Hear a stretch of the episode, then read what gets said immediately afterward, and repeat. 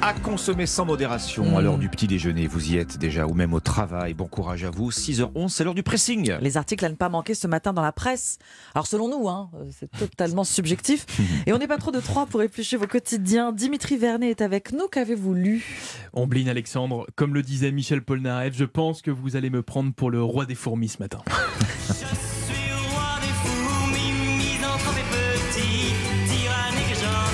Misanthrope et petit Bon, c'est à vous de choisir, vous décidez pour, ce- pour ce- cet aspect-là. Car oui, c'est un article insolite dans Ouest France qui a attiré mon attention.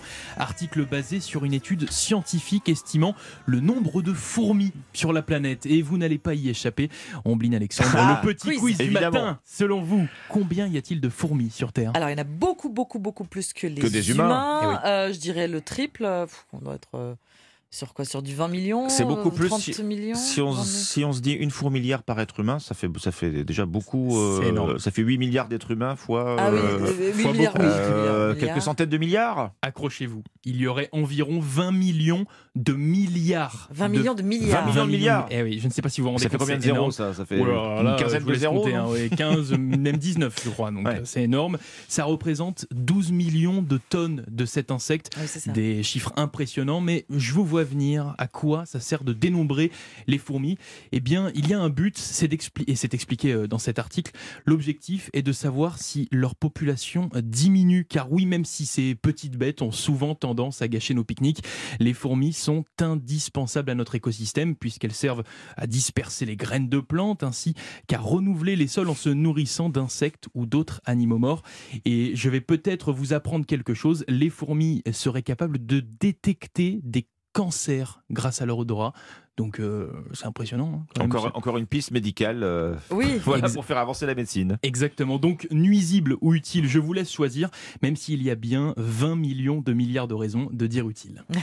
20 millions millions de de milliards. milliards. Oui, c'est Il- faut, il faut se le mettre euh, en tête. bon, hein. en fait, on était loin Merci, du compte. merci Dimitri pour, euh, pour ce- cette estimation, hein, parce qu'on on- on n'est pas précis à l'unité près. hein, non, c'est euh, même sous-estimé, c'est certainement encore sous-estimé. Bon, Ombline, Ombline, votre sélection ce matin. Demain se tiendra le congrès de la Fédération nationale des cinémas françaises et à cette occasion, un sujet brûlant devrait occuper le cœur des débats, la fameuse chronologie des médias. Vous savez, ce sont ces règles qui fixent les dates auxquelles les films peuvent être diffusés après leur sortie au cinéma, que ce soit en VOD, sur les plateformes de streaming ou sur une chaîne euh, à la télé, des règles qui ne plaisent pas du tout à Disney. Attendre 17 mois avant de pouvoir proposer ses blockbusters sur la plateforme Disney+, No way, c'est le Figaro qui en parle ce matin. Le géant américain hausse le ton, il montre même les muscles et franchement, on n'est même pas très loin du chantage. C'est du goût de ah oui, puisque c'est comme ça, eh ben pas de Black Panther pro- projeté dans les cinémas français. Je suis la reine de la plus puissante nation au monde. Et tous les membres de ma famille ont disparu.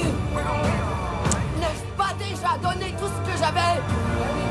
Alors la question n'est pas tranchée, hein, mais le film euh, Black Panther, On- on- Wakanda on est- on est sur le ton de la menace, en tout Oui, cas, oui, là, on ah oui, la- clairement, oui, là, on, est- on peut le dire. Le film est attendu le 9 novembre prochain et il pourrait donc ne pas sortir chez nous. Pour rappel, le premier volet avec le regretté Chadwick Boseman a attiré plus de 3 millions et demi de spectateurs. Coup dur pour euh, les salles françaises hein, si Disney met sa menace à exécution. Sur cette épineuse question de la chronologie des médias, Netflix a signé un accord en janvier dernier pour pouvoir diffuser des films 15 mois après leur sortie en salle.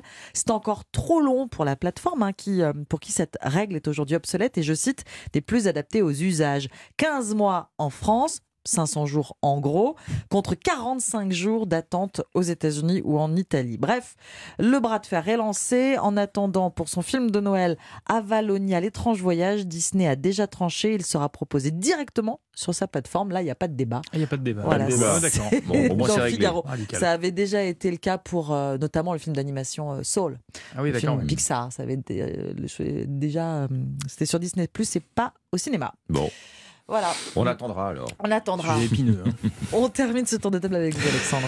Alors, il paraît que la bagnole va encore prendre un sacré coup de vieux. Cette Ah. fois, c'est la voiture de fonction qui en prend ce matin pour son grade. L'idée même de recevoir une voiture de fonction appartiendra bientôt au passé. C'est ce que je lis dans le Parisien, même si cette voiture est électrique. Maintenant, La crème de la crème, eh bien, c'est d'avoir une bicyclette de fonction.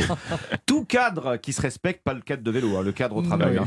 Tout cadre qui se respecte peut ainsi exiger son vélo de fonction pour muscler ses mollets, bien sûr, sauf évidemment s'il est électrique, et pour réduire du même coup son empreinte carbone. Il y a un signe euh, que ça prend, c'est qu'il y a tout un tas de start-up qui ont investi dans ce créneau euh, du vélo de fonction. Aucune de ces start-up, je précise, n'existait il y a encore seulement euh, deux ans. Comment ça se passe? Elle signe un accord avec l'entreprise euh, volontaire. Les salariés de cette entreprise, ils vont ensuite aller choisir leur vélo sur Internet ou dans les magasins partenaires. Un modèle électrique ou un modèle euh, hein, à l'huile Ah, de coude. oui, enfin, c'est de- ça. de- en de général, voilà.